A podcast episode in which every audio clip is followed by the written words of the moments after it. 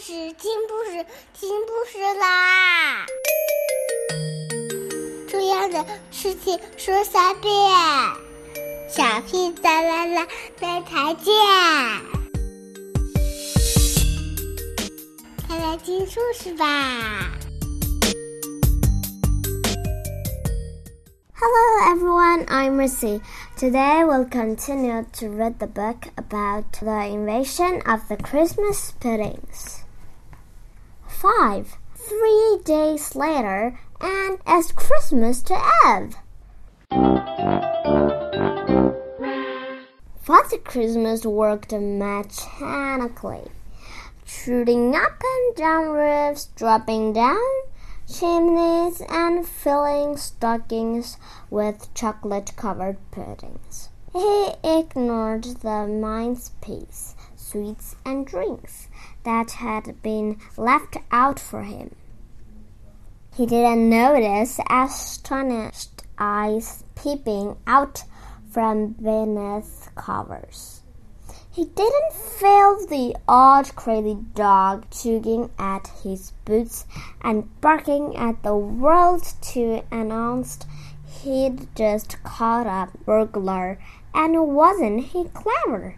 He just trunked back and forth like a zombie because, of course, he was a zombie already.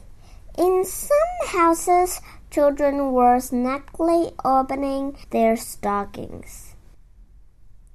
They found their charming little chocolate ball wrapped up in shiny paper, chocolate in the middle of the night. When you are supposed to be sleeping in the best kind of chocolate there is. They bit into it. They shook their heads. Their eyes glassed over and they collapsed back on their beds, waiting for orders. Orders that could only come from Bad Christmas.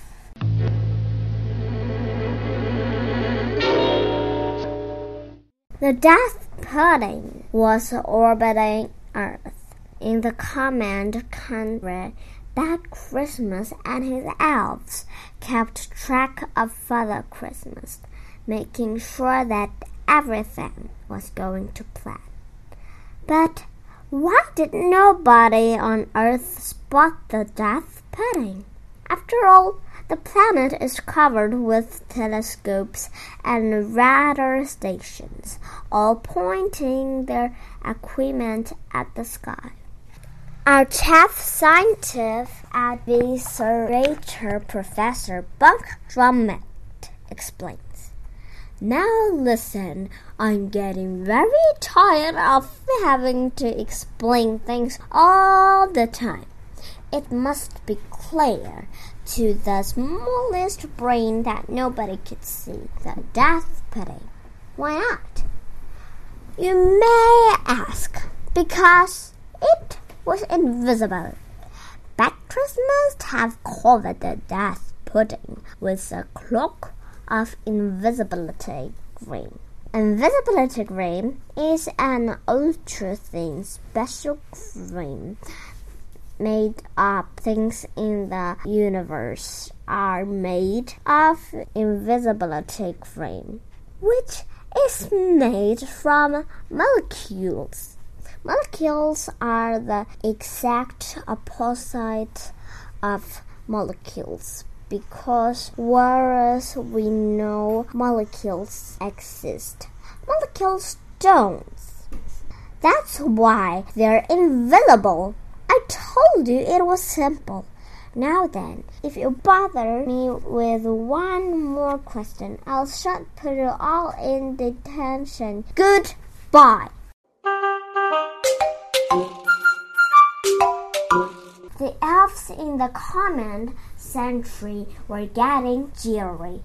Some of them had spotted a blip on the radar, something that shouldn't have been there. Big Chief Elf shuffled across to Christmas, who was standing at the great window gazing fondly at the blue planet below and sucking Boo Boo's right ear. Great Master, an unknown object is tracking Father Christmas. Really? Bad Christmas eyes narrowed a fraction. Hmm, I wonder what that could possibly be. A fighter jet from some daft country, maybe. No, great master, it is too slow and it wanders around too much.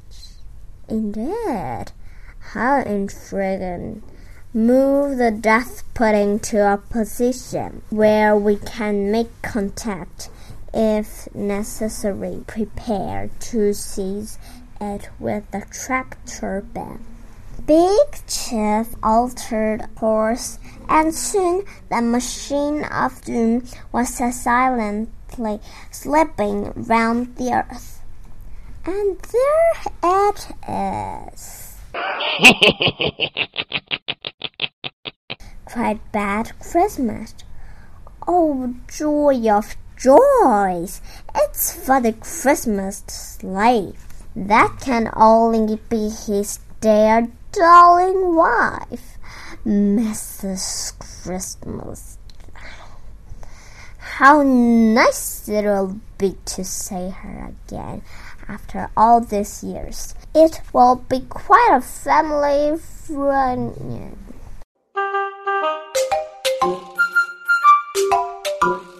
A scowl descended upon his face. Bring the death pudding closer. Prepare an ambush team and make sure they are well armed with sticky matter bladders bladders.